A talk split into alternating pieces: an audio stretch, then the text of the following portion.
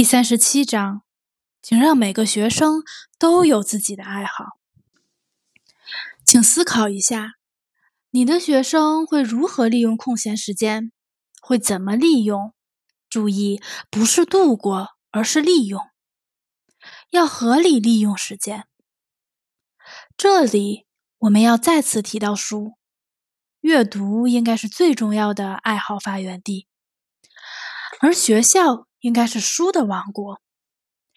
你可能在国内某个偏远的地方工作，你所在的村庄可能与文化中心相距数千公里，学校里可能缺很多东西。但如果在你们那里，书籍占有非常重要的地位，那你的教育素质就可以被提高，也可以取得与中心地区相同的教育成果。但请不要担心读书会使学生学不到知识。一定要在一至三年级的每个班级设立独立的图书角，在里面摆放一些需要动脑筋，同时又使学生感兴趣的书，让每个学生都能不断利用自己人生中的第一个小图书室。我不主张让一至三年级学生。至少是一二年级学生从学校的大图书馆借书，因为没有人比教师更了解自己的学生应该读什么书。应该让学生读某个阶段必须的且适合自己的书，这一点教师比任何人知道的更清楚。请记住，任何一种爱好如果没有触动人的思想，精神和心灵，那它就不会带来益处。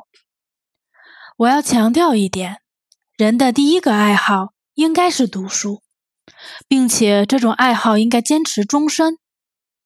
无论你教的是什么课，文学或是历史，物理或绘图，生物或数学，你都应该使读书成为自己学生的第一个爱好。当然，前提是只要你想成为学生的教育者，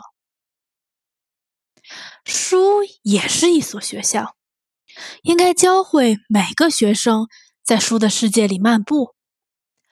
这就是为什么我会建议先设立班级图书角，然后逐渐学习利用学校图书馆。关于读书，无论如何都不能放任自流。请和自己的学生一起去学校图书馆，给他介绍那里的书，建议他们可以借阅哪些书。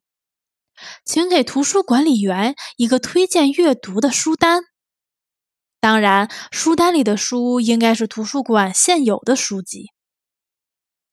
应该引导学生培养的第二个爱好，就是让他着迷于某一个科目。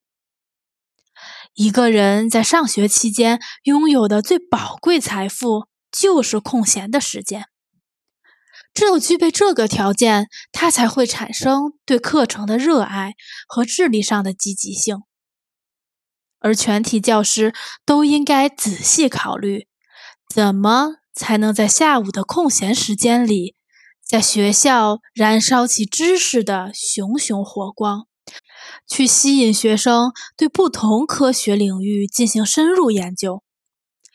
这里所说的就不只是前文提过的科学课程小组，还包括一些积极的活动。